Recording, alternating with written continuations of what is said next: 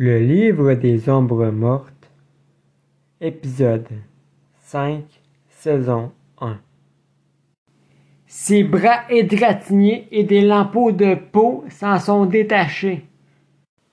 L'un des os de sa jambe gauche s'est fracturé et il est flambant nu. Ses fesses percutant des roches sur le sol sont marquées par plusieurs déchirures. Sa colonne vertébrale semble brisée et son ventre est marqué par plusieurs coups de fouet laissant des cicatrices apparentes. Voilà l'état dans lequel Joseph de Strasbourg se trouve.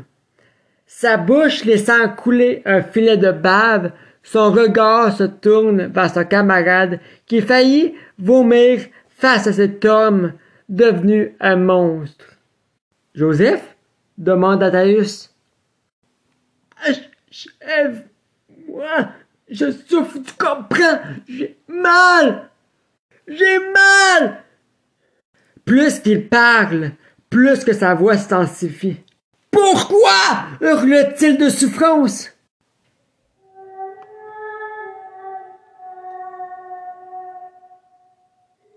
Athaeus, qui venait d'apparaître ici, constate que les caveaux sont un endroit pire que la mort elle-même. Tout autour de lui, des ossements humains gisent ci et là sur ce sol infect.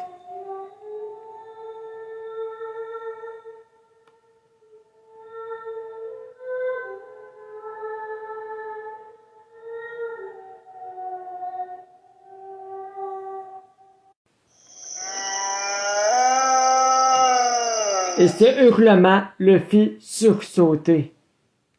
Face à sa geôle, deux yeux le fixent.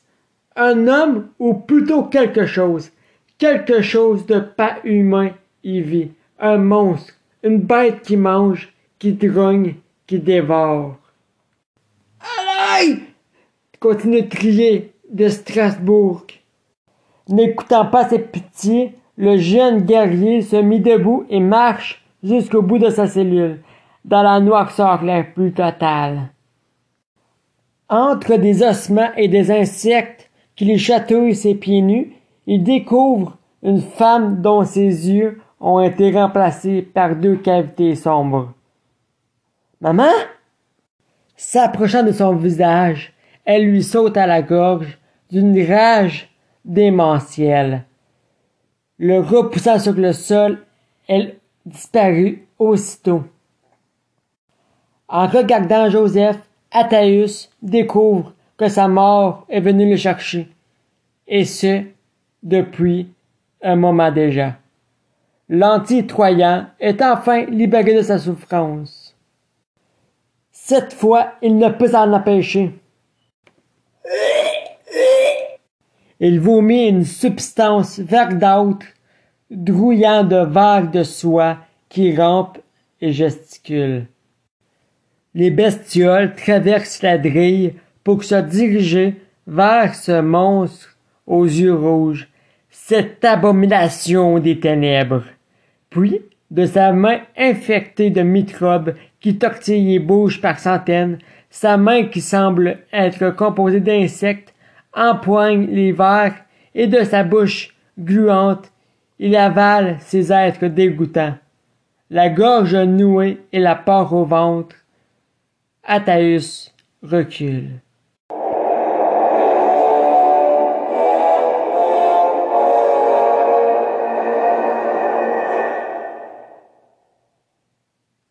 Mon garçon, tu ne dois pas avoir peur. C'est là qu'apparut devant ses yeux un spectre qui n'avait rien de méchant à sa voix. Et toi, tu es qui, nom de Dieu? Moi, je suis l'esprit rêveur. Un esprit rêveur? Suis-je devenu fou? D'après ce qu'on raconte, les esprits n'ont rien de gentil. Les esprits sont des êtres totalement effroyables. Non, pas du tout! Chaque mot semble le rendre dingue malgré sa voix enchanteresse. Sors de ma tête, tu n'existes pas! Étant en brouillard spectral, il prit le physique de celle d'un humain. Lui aussi étant nu, il prit place aux côtés d'Athaïs. Laisse-moi me présenter. Cuvert Bix? Seuls ceux avec le cœur bon peuvent m'apercevoir. Ceux avec un cœur mauvais vont juste penser que tu es fou. Sache une chose, je peux te faire sortir d'ici, mais je ne peux te sauver.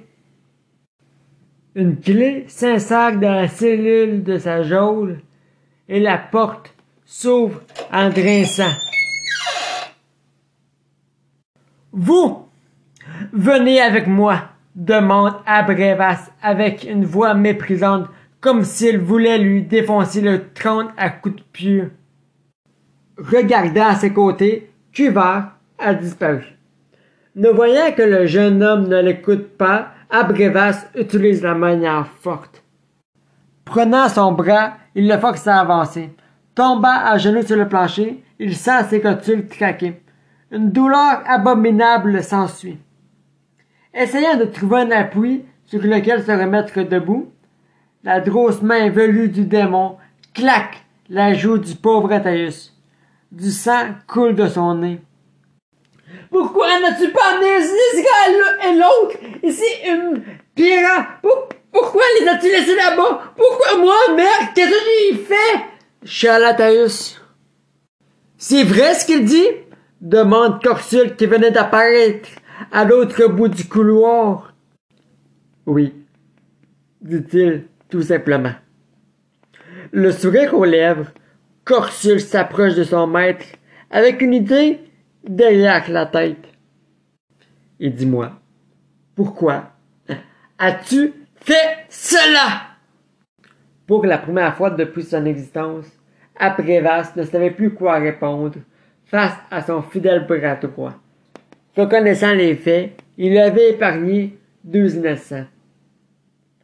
De quel es-tu, Abréfas? Tu m'as juré que Pyrrha est mort et Ezira! Et pour la première fois de sa vie, Corsul ne l'appelait plus mon roi ou maître, comme si quelqu'un d'autre est derrière ses pensées, et le contrôle comme bon lui semble. Au sol, Athaïs et bouche bée sur ce qui allait suivre. Le démon appoigne la gorge de celui qu'il a toujours considéré comme son propre frère. Il ouvre sa bouche et dans une langue inconnue sous le nom de Latrum.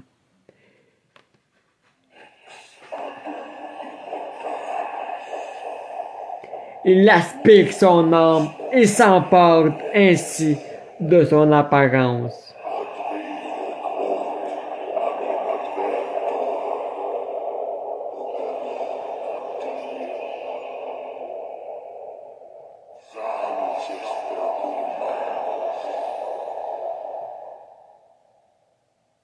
Le corps séché d'Abrévas tombe au sol et Athaïs recule de peur, puis prit ses jambes à son cou sous le hurlement de Cursul, Furax, qui demande l'aide des limbes pour le retrouver. Dans une course interminable, Athaïs attend une voix, cette voix. Mon garçon, regarde-moi. Sur sa gauche, Cuvard émerge et fait surgir une porte en bois sur l'immense rocher devant lui dans une langue indescriptible. Emprunte ce passage. N'ayant pas totalement confiance au spectre, mais n'ayant pas le goût de se faire torturer par les limbes, il n'eut pas le choix que de l'écouter. En ouvrant la mystérieuse porte, Athaeus apparut dans une rôle de maison, totalement essoufflé. Bienvenue chez moi,